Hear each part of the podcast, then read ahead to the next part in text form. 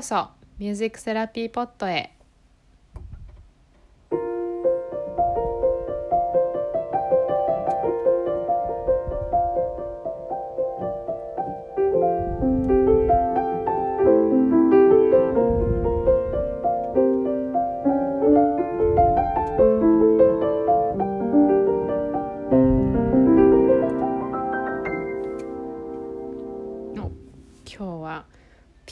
から始まりましたね、そうなんです。ここに来て5回目に来てやっとピアノが登場します。イエイ。エーイ。ーイ音楽来ました。やっとです。今までも喋りだけでしたけど今日はピアノを使っていろいろねお話をしていきたいかなといや思ってー楽しみですおりますねね。うん。じゃあ今まさに先輩の真横にピアノがいらっしゃるということでしょうか？まあ前にあります。あ真ん前ですね。失礼いたしました。あります。そうです。ピアノと一緒に今日はお届けしたいと思います。もうゲゲストピアノみたいな感じですかね。そうですそうです。はい。はい。で、まあ、このポッドキャストでは音楽療法を大学や大学院で学び医療福祉施設で現在働いている認定音楽療法士が音楽療法の歴史方法効果そして使い方を説明していきます。はいということでですね今日はですね、えー今日のテーマですね今日は即興的技法についてお話をしていきたいと思いますはい。臨床で実際に使う技法たちですね。そうです即興的技法じゃないか。臨床的即興技法ですね。は。はいい、失礼しました。ちょっ。と混ざっちゃったけど。そうですね。その臨床の場で使う即興演奏について今日はお話をしてみたいと思うんですけれどもあのーまあ音楽療法っていうのはいろんなアプローチ方法があるんですけど、まあ、もちろん既成曲ってこうもうねすでに作られた曲を使う時もあれば即興演奏といってその場で音楽を作り上げていくアプローチ方法もあったりしますがサンドゥは即興とかっていうのはセッションで使ったりしますか？えーっと今はほとんど使わないですね。まあいろんな理由が、まあその臨床的ある意味判断というか の部分でうん使わないっていうところももちろんあるんですがあとはまあギ今のメインの楽器がギターになっていてギターがそこまでこう大得意ってわけではないのでちょっとぎ即興するには心もとないというか。そういう部分もあったりあとはあれですね即興自体を一回ちょっとトライしたこともあったんですけどやっぱり既成の曲に慣れている方がこういらっしゃる時即興を入れた時のすごいこうどうしようっていう患者さん。の様子とかもこう見たりとかすると、あ即興ってやっぱり慣れとこうまず作り上げていく関係性も必要なのかななん。て思ったりいろいろ考えてるうちに遠のいてかれこれ数年経っております。それはそれはぜひ大学時代を思い出していただそきたい。うですね。あんなに即興にねまみれた時頑代が張ってあったのに。もう即興が心から楽しいと思って大学時代を過ごしておりましたので今でもその心はとどめているんですけれども現場に行った時のやっぱりその、うん。いろんな使い方生のね本当に実際に使うっていうところの、まあ、例えば難しいって感じる方もいらっしゃったり実際どう取り入れようかなって私も悩むこともあるんですけれども、うんうん。まあ、そんなところで今松浦先輩自身は即興を結構取り入れてセッションされているんですかね？そうですね。まああの私は高齢者領域高齢者の施設で働いてはいるんですけれども、まあ、それこそね高齢者の音楽療法といえば昭和の歌謡曲とか演歌とか童謡唱歌を使ってるっていうイメージがね多いと思うんですけど意外にもですねやっぱ1対1の個別音楽療法とかだと私楽器活動を行うことが多くってうんうん。そういう時は即興をかなり取り入れて今でもやっていたりします。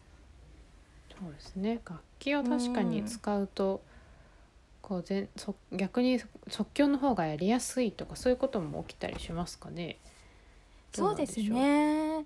なんかあのそれこそさっきサンドゥが言ってたみたいにその対象者の方にじゃあ楽器活動をやってみましょうみたいな例えばね太鼓とかを提示してじゃあこれ一緒に叩きながら演奏しましょうってどうやって叩いたらいいのわからない。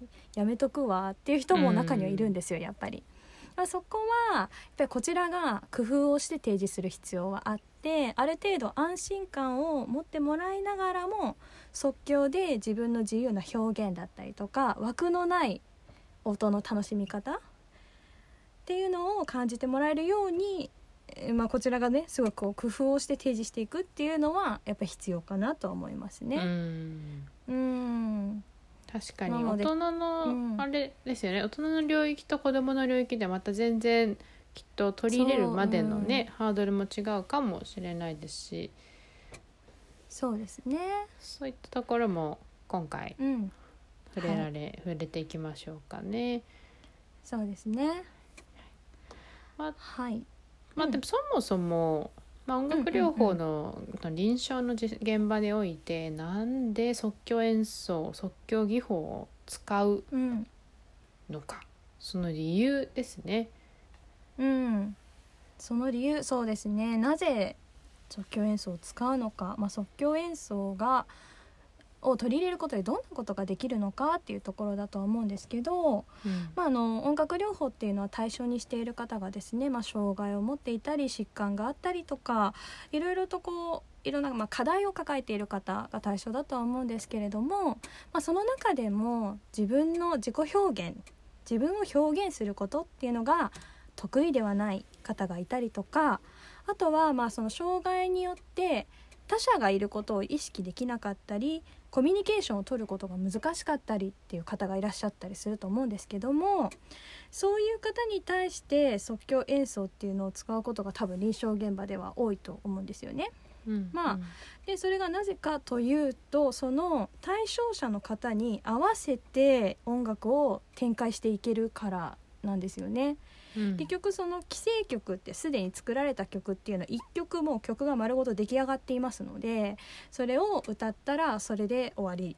になっちゃうんだけど即興演奏っていうのはその場で作り上げるからいつでも始められるいつでも終われるいつでも例えば早くしたり遅くしたり暗い音楽にしたり明るい音楽にしたりその場でその対象者クライアントに合わせた音楽作りっていうのができるのでその、うん、こちらの提示する音楽を通してクライアントとのコミュニケーションを作っていく他者意識を高めてもらう。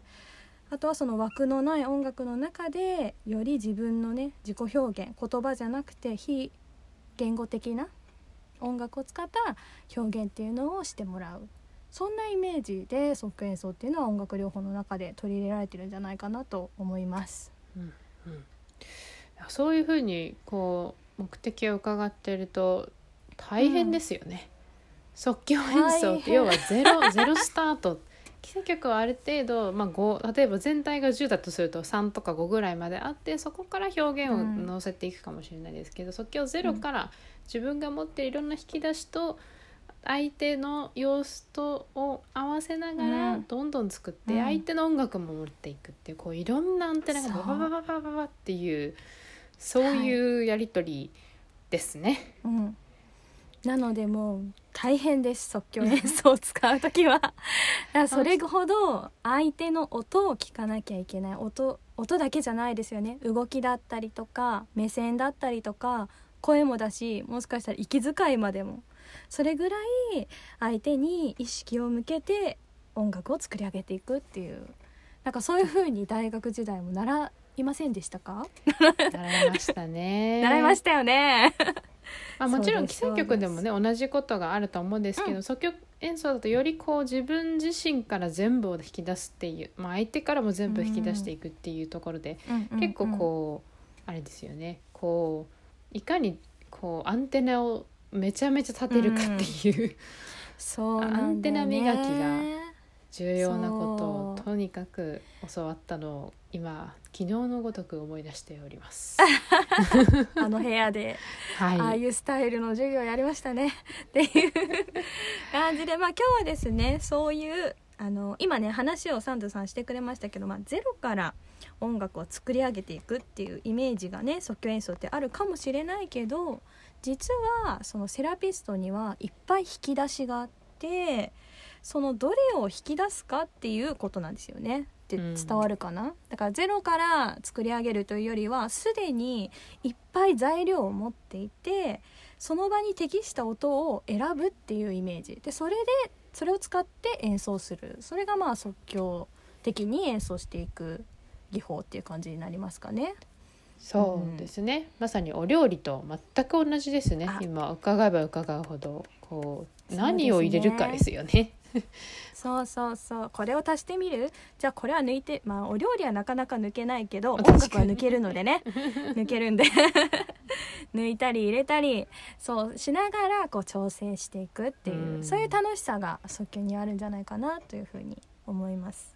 はい、はい。まあ、なので今日はですね、まあ、即興的ぎ、えー臨床でね即興演奏を行う時に、まあ、私たちがそもそもどんな材料を持っているのかその材料を使ってどういうふうにクライアント対象者の方と音楽作りをしていくっていうふうにプランを立てているのかみたいな、うんそんな紹介ができたらいいかなと思いますのでよろしくお願いいたします。はい、お願いします。ではまずはい1個目の材料は何になりますでしょうか？はい、えー、1個目の材料はですね境界戦法というものをちょっとお話ししてみたいなと思います。境界戦法。なんか戦法と言われると、なんか戦術のような言葉をこう、あ戦いね。浮かべそうですがこちらの戦法はあれですね。こう別の漢字の戦法ですのでお間違いなく、そうですそうです。あの、はい。旋律をねこう定め旋律をまあかたどったもの。戦法みたいな風に言うんですけれども、まあ要するにあのー言ってしまえば音階みたいなもんですね。はいうん、なんですけれどもその境界戦法の境界っていうのは、えー、教会です。教そうで会すねチャーチのですね。チャーチの教会のことでまあそもそもですねその簡単に言ってしまうとピアノって白いこのね白い白鍵とその上に黒い黒鍵があると思うんですけれども境界戦法に関して言うとその白い鍵盤のみで作られている戦法のことを言います。はい、はい、まあで種類がねいろいろあるんですけれどもまあそのこの戦法っていうのは教会で歌う聖歌に使われていたから、教会戦法っていうふうに言われているそうですね。はい、はい、でその戦法っていうのがですねなぜよく使われるのかっていうのはあのーまあセッションの中で一緒にピアノを弾く場面とかがあると思うんですけど、うんうん。その対象者の方クライアントの方が何を弾いても成立しやすい、うーんなるほど、うん、っていうところが、えーあの特徴としてねこの戦法にはありましてこうセラピストがこういろいろとこうお料理ね音を料理する中でクライアントの音を聞きながらこう作り上げていきやすいというところで今日はその境界戦法をまず一つ取り上げてみたいと思います。はい、はいではまず一つ目の戦法いきたいと思います。はいはい。まああの皆さんよくねピアノといえばドレミファソラシドの音階は知っている人が多いと思います。ですねはい、うん。まあこれがね基本的なあー音階というイメージだと思いますけど境界戦法はですね今日はまずはじゃあドリア戦法っていうのを説明したいと思います。ドリア戦法は音はレミファソラシドレになります。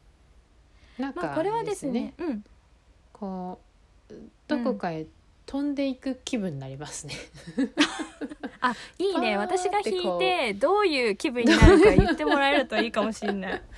こうあうなんかこう上に引き上げられる感じというかちょっとこうちょっと自分の体重軽くなった気がしましたそうね。なんかこう着地点がどこかわからないっていううん。その浮遊感っていうのがこの境界戦法の特徴の一つではあるかなと思うんですけど、うんうんこのドリア戦法っていうのはですねよくあのゲーム音楽だったりとか映画音楽に使われていることが多かったりします。よよくありそうな感じで弾いてみるとあのね先ほどつ説明したようにこのレミファソラシドレ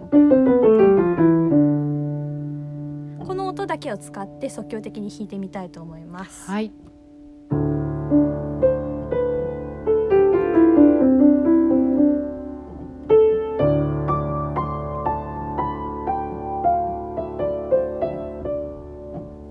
どうですか？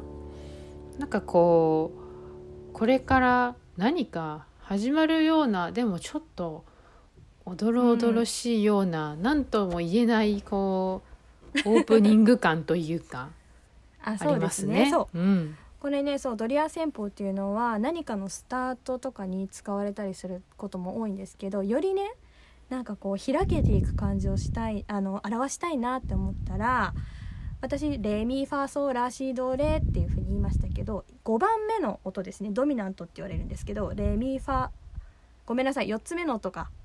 ごめん5番目だと「ド」からの時ですね。そうごめん間違えました。レミファソ G の音をですね入れると、より開けた感じに聞こえるんですねちょっと入れてみますね。はい。さっきは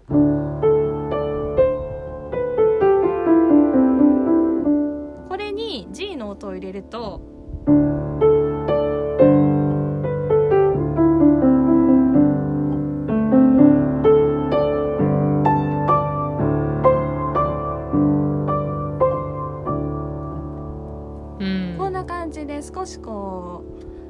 勢いがつくような感じかな。そうですね。でちょっとなんかエネルギーが前に進みやすくなる気がします。そう。うん。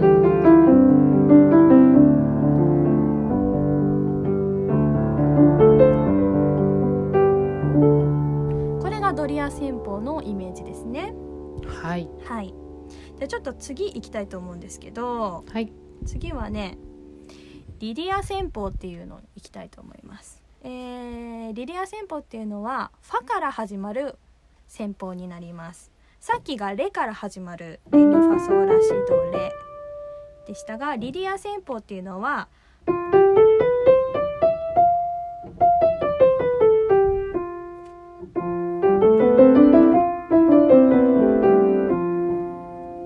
ういう音になっています。どうですか？イメージ全然違うかなと思うけど、うん。ドリアよりもよりうん。夢を見ている気がしますね。こう夢が現実的じゃなくなっていってる気がします。よりこう上の方上の方にこう。方上の方夢の心地という言葉が適切な、うんうんうん。そんな戦法な気がします。そうですね。もうこれはですね別名。私の大好きな私の大好きなディズニー音階って呼ばれてるんです。はい。リディア戦法はディズニー音階なんていう風にね言われていたりするんですけどまあこれはあのファンタジーファンタジー系の音楽、うんうんうんとかああ映画かとかで使われたりすることが多いかなと思いますね。まああのファから始まる音階といえば皆さんに聞きなじみがあるもので言うと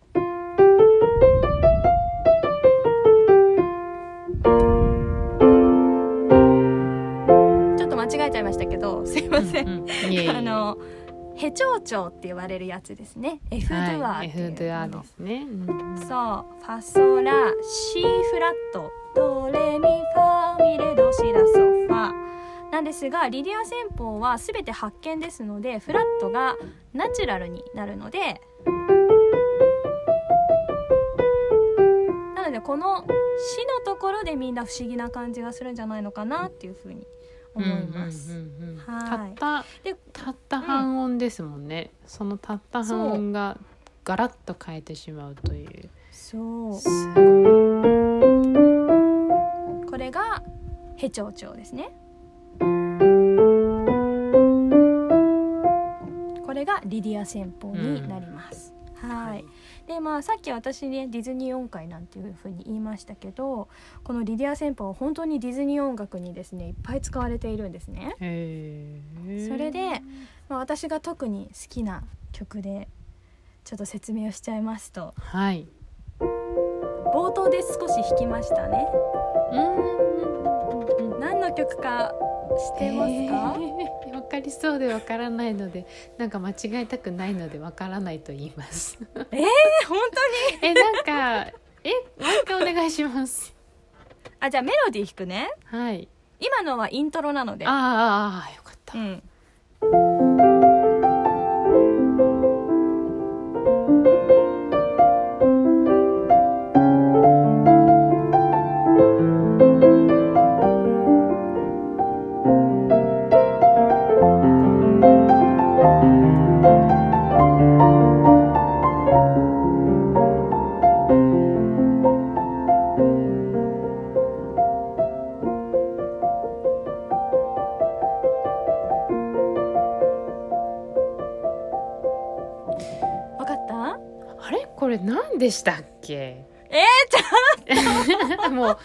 すごく対照的にディズニー好きなんですけど音楽とディズニーをつ全然つなげてこなかった私にとって分かるようでいつもパッと出てこないですよね。はいね正解はですね。はい、あいいですよ。じゃあ今日学んでってください、はい。えー正解はですね「リトル・マーメイド」になります。はい。合ってましたのちょっと。あよかった。っていうちょっとよかった。ですはいなんかの気がしたんですけどいや違うんじゃないかっていうちょっと議論がありましたが 失礼しました。まあこれなんてもうそのままねリディア戦法を使っているんですね。うん。っていうのはこの曲自体はヘ長調で出来上がってるんです、B フラットが出てきます。なんだけれども最初のイントロのところ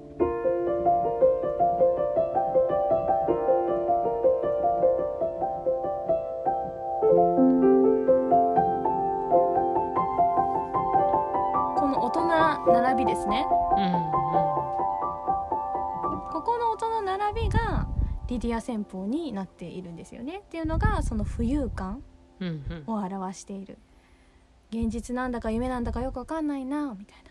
他にも「美女と野獣」とかでも結構使われていたりします。おまあ「美女と野獣」で使われてる場面っていうともうクライマックスなんだけど野獣から王子様に戻るシーンがあるんですけどはい。そこで使われてるだから場面転換で使われることが多いのがこのリディア戦法どこかの場所からどこかの場所へ移動する時。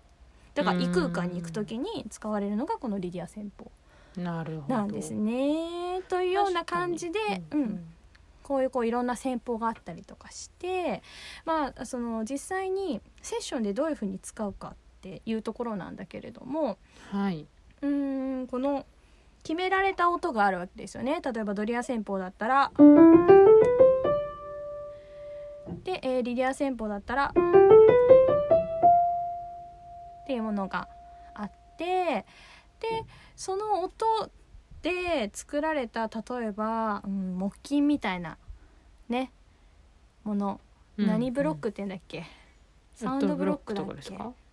あいやあのー楽器の名前が出てこないっていう。ザイロフォンあの一個一個さ鍵盤ごとにわか音積み木みたいなもの音積み木です。はい。はいはい、音積み木っていうこうその一つ一つの音がバラバラになってるね鉄筋みたいなのがあったりするんですけど、まあ、それで結局レミファソラシドレだけをクライアントさんに渡して好きなように叩いてもらう。うんだからこちらが、あのーまず最初に音階を指定して渡しちゃうんですよね。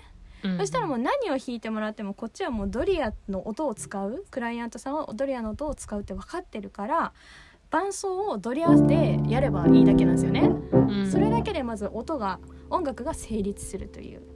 だ要するに即興演奏の何がいいかって相手に高い演奏技術が必要ないっていうところ。うんうん、ある程度の枠組みだけこちらで作って提示をすれば好きに叩いてもらうそれだけで音楽が成立して一緒に作っていけるっていうのがすごくこう醍醐味というかいいところなんですよね。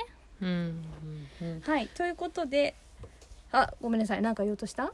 あいいえなんかその相手の音楽のスキルがを問わないっていうところってすごくこう分かっうんているようで、実はあんまりこう言われてみると確かにそそううだなとはね思いますよね。そのすごく音楽できる人じゃないと即興演奏参加できるんじゃないかって感じる。多分そういうふうに感じる可能性があるなと思う。例えばジャズとかってすごく即興するじゃないですか。ね、ああいうのとか見てると即興ってもうとにかく卓越した技術とセンスを持っている人たちがやるもの？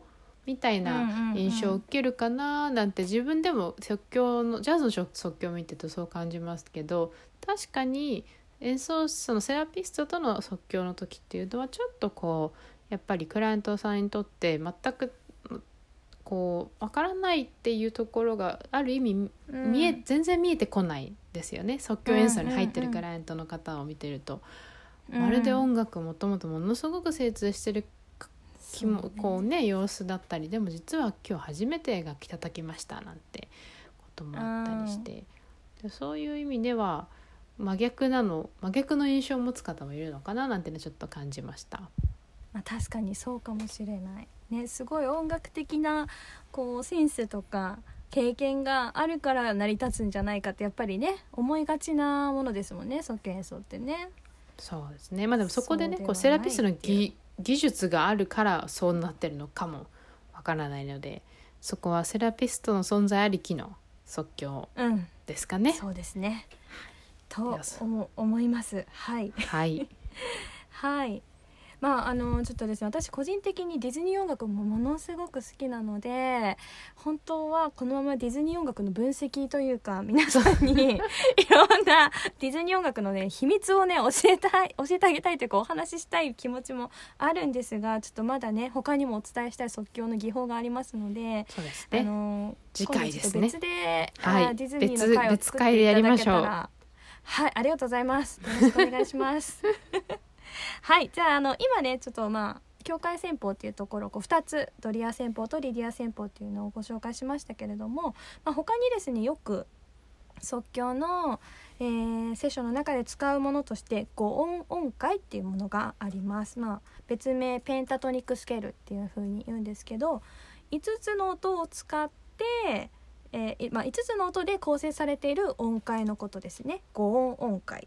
サンドはい覚えてますか、はいこれはもちろんこれは意外とそうの、ん。個人的に即興演奏技法の中でも、まあ、一番こう使いやすく感じていたものかなとは思いますね。うん。うんうん。確かにあの結構聞きなじみのある音がいっぱいね5音階っていうのはあるのでさっきの境界戦法はまあ結構なんていうのかなちょっと不思議なねやっぱり異空間っぽい感じが強かったと思うけど今からお話しする5音階は皆さんもよく聞いたことがあるような音なんじゃないのかなと思います。うんまあ、先ほども言った通り5つの音で構成されている音階なんですけれどもその5つの音をですねどの5つの音を使うかでいろんな雰囲気が出せるっていうものですね。はい、はい、じゃあまずはですね1つ目中国音階っていうのをいきたいと思います。中国音階は簡単なんです。めっちゃ簡単ですね。黒い鍵盤だけ弾けばいい。はい、以上。なんてわかりやすい。はい、じゃあちょっと音鳴らしてみたいと思います。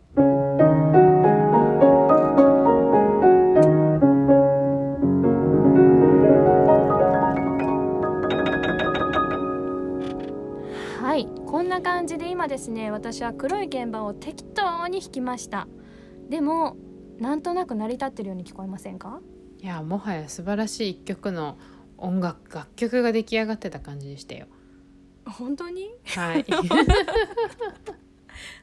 こういう感じでですね中国音階っていうのはこの12345この5つの音を使った音階になります。はね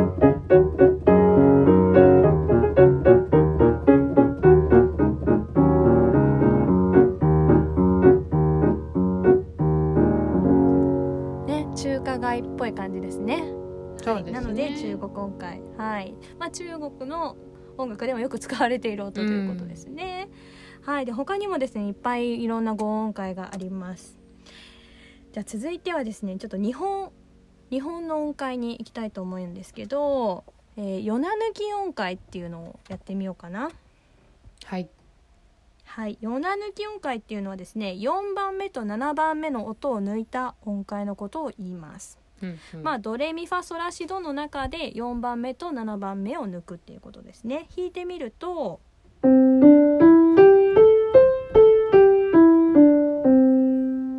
ういう音階です。うん。うん、少これはでしすね、うん、赤なんかあれです。ね中国音階と似てるようで違いますよね。同じ語音だけど。やっぱ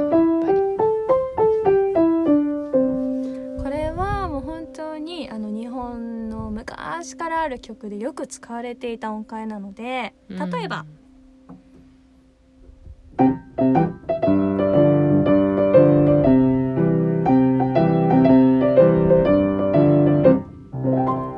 うさぎと亀とか。うんはい。あとは。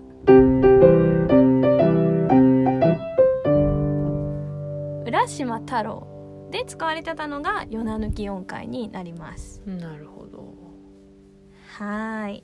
で今のはね蝶々って言って明るい夜な抜き音階なんですが、まあ、はい。元になってるのがドレミファソラシド、ね、蝶々なので明るい夜な抜き音階。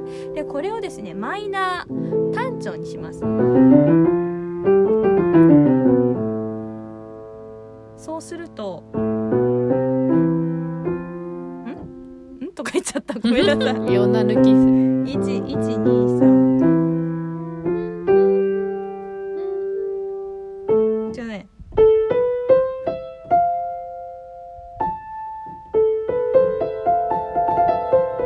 はい、できました。失礼しました。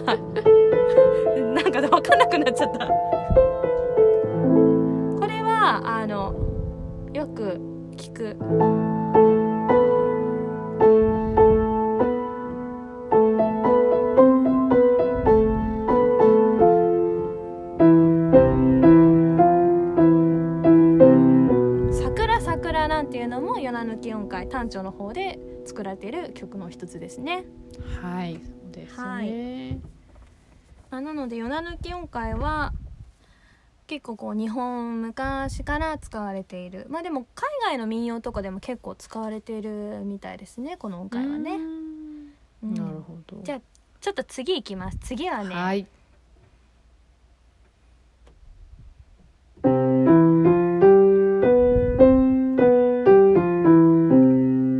ですか？なんか聞いたことありません？なんかお囃子が聞こえてくる気がします。暖かい気がします。大正解です。これは沖縄音階です。あ やっぱりですね。まんまですね。はいそうです。ドミファソシドですね。ドミファ何でも沖縄っぽくなります。うん。まああの J−POP でもねあの夏川りみさんの「灘そうそう」とかはこの沖縄音階をいっぱい使っていますね。あのうん。冒頭のイントロかイントロのところ。こ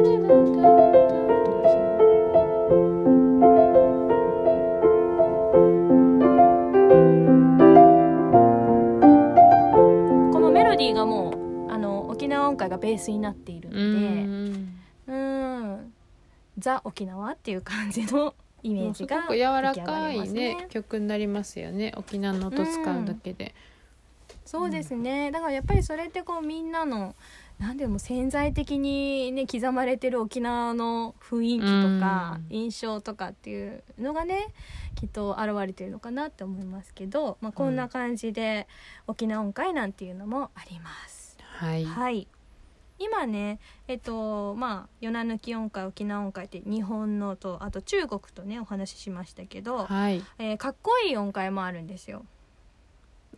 どれもかっこいいですよ。またちょっと違うとですよねそう。これあまのクールな感じっていうことです。そうですね。やややこうアジア圏が多いところでしたけどあそうそうそう少しこう西洋系の音楽に変わっていくそうですそうです。雰囲気がガラリとじゃあ今のところカットで。はい、次はですね。次はですねちょっとまたガラリと変わった感じの音階ということでブルース音階っていうのを紹介したいと思います。はい。はい。どんな音を使うかというとは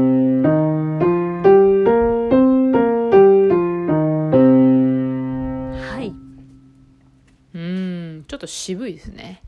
そうですね。実はですね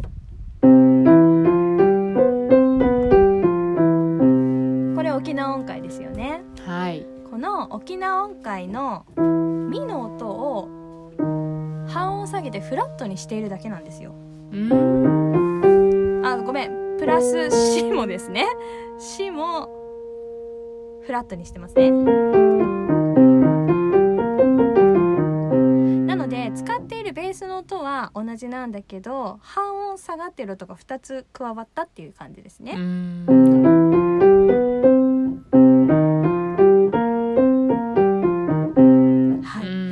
ことでこのブルース音階なんかも私結構セッションで使うこと多くってですね。例えば、はあのスネアドラムとかうん。を使った即興セッションとかだとすごくかっこよく決まりますのでクライアントの方にスネアドラムを叩いてもらって私はブルース音階でそのクライアントさんの音にえー色をつけていくみたいなやり方でやったりするんですけどまあどんな感じになるかというとちょっとはい。簡単に弾いてみますね。はい。こ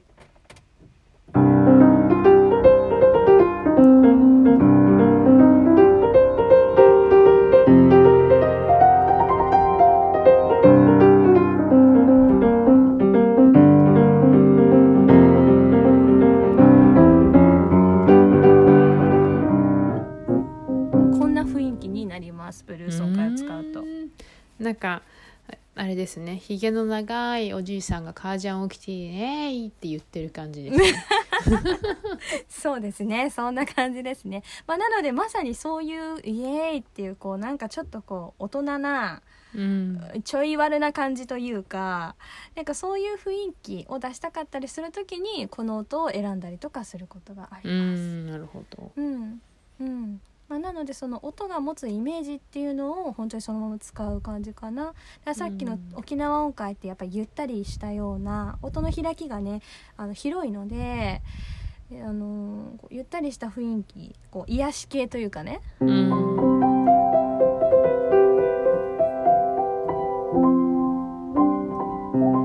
ういう雰囲気を作りたい時に使ったりとかそういう風にね選べる、まあ、まさにそれが材料の一つ一つっていう感じになりますね。うんはい。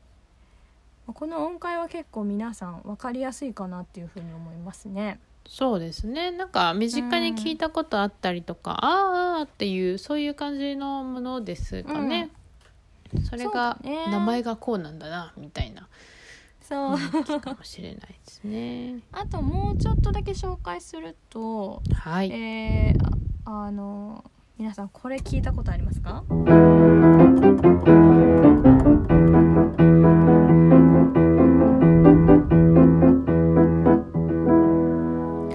闘牛士の格闘が見えてきましたね。はいその通り、まあ、これはそのままスパニッシュスペイン風音階という風になりまして、使はい。っている音はですね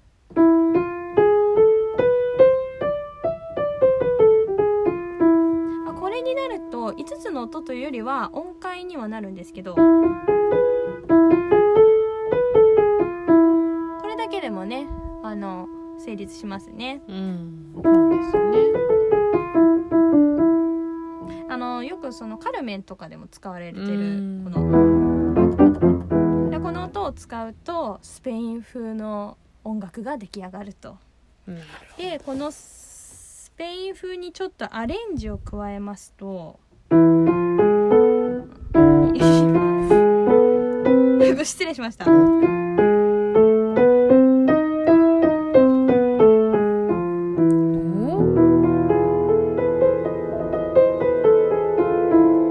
急になんか魔法のランプが見えますね。でしょ？昨日テレビでやってましたね。そうアラジン。日がバレますね。あ ー録音日が。失礼しましたそうアラジンの王様が出てきそうなこれは中東風の音階になりますね、はい。なのでまさにアラジンの曲でも使われていますね。うん。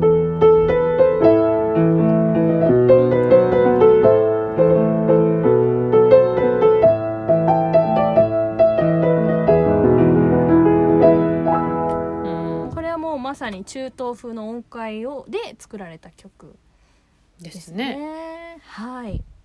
まあこんな感じでほんの少しだけシャープが入ったりフラットが入ったりとか半音変わったりとかするだけでいろんな表情を見せてくれるっていうのがこの5音音階の面白いところかなっていうふうに思います。なるほどはい面白いですねまあ今日はうん、うんまあなのでこういう感じでですね音楽療法士っていうのはいろんな音の材料を持っているんですね。うんうんうん、でこれをですねいろいろ使って、えーセッションを作り上げていく。だからこう1回のセッションで例えば中国音階しか使わないなんてことはもちろんなくってクライアントの発する動きだったり言葉だったり音に合わせてもういろんなものをもう引き出しを開きまくってですねうん。これやってみるあれやってみるあこれがいい感じだったからじゃあ次はこうしてみるみたいな感じで作り上げていくもういろんな展開をしていく。それが即興なんですね。なるほど、ですで聞よねうん。あその実際うん。クライアントの、例えばもうちょっとこういう表現引き出せそうだなみたいな時にそれを促し促すような音をこうドンって入れてあげたりとかも出ますよね、うんうん少しこう強い例えば中国音階から日本音階をこう交互にしてあげることでコントラストを作ってとか、うん。そういう感じでうん。どんどん調理が進んでいくっていう感じですかね。はいそうですね、うんうん。まさにそんな感じですね。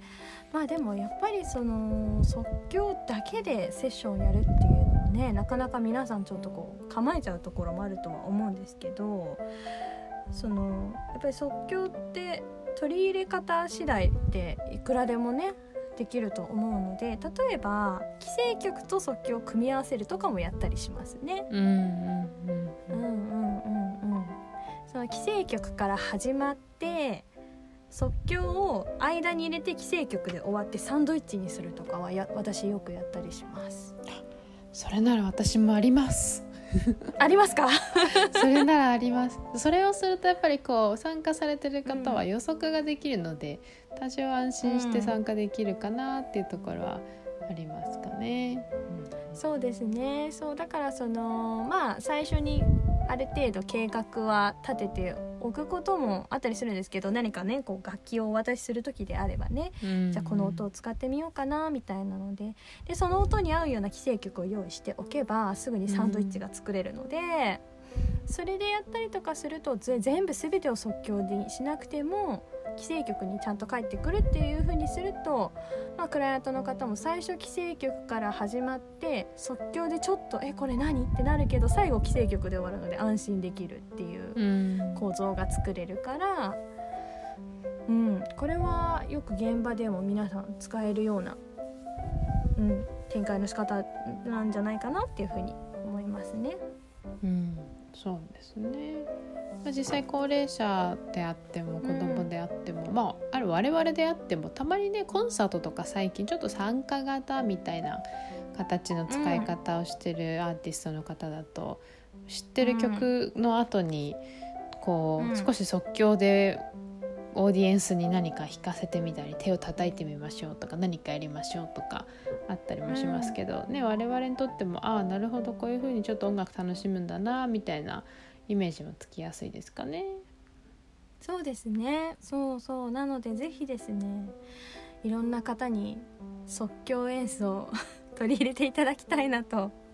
まあ私もねそうあのー普段からもうずっと即興やってるってわけじゃないけどやっぱりねたまにやると新しい展開が生まれてくるので、こうセッションもすごく新鮮なものになったりとか皆さんにもねいろんな気づきとか驚きみたいなものを利用者の方とかにもねあのあげることができるのでいい感じでこれからも取り入れていけたらいいなというふうに考えています。そうですね。私もぜひたまに声だけの即興とかであればこう入れたりはするんですけどね。なんかでも面白いことに楽器が変わるとその即興のインパクトもすごい変化しますよね。ピアノなのかギターなのか声なのか。ね、ね、あとは打楽器なのかとか。うん。かそういうところでもまたね別の議論がきっと議論というか お話ができるのかなと思いますが、まあ今日はとにもかくにもまずは第一弾というかイントロダクションということでどういったツールを使えるのか。特にあれですね旋律楽器ですね。ギターとかピアノとか。で使えるものをご紹介いただいたという感じになります。うん、どんな材料で即興演奏セッションをやっているのかというちょっとご紹介にはなりましたがまあこれからね実際にもっとこういろいろ具体的な使い方こう症例みたいなのをちょっと上げてこういう時にはこういう音の使い方をするとみたいな話とかもできるとより想像しやすいかなって思うのでそうです、ね、ぜひこれからそんなことも話していきたいなと思います。はい。またあれですね。第2弾第2弾というか第2編というかそういう感じで即興の話を続けていきましょう、はい、いいですね。やっぱピアノがあるとなんか私は心が和みます なんかやっぱり音楽両音楽使って何かしてるんだなっていう実感湧きやすいですね音があると。ね、はいなので、まあ、これからもちょっとその回テーマによっては音をね入れてお話できたらいいですね。そうですねぜひこれからもうちょっとせっかくこのデジタルでね運べるので音が、うん、皆さんの元に運んでいきましょう。はいでは今日はこのくらいこの辺りでお開きにいたしましょうか。はい。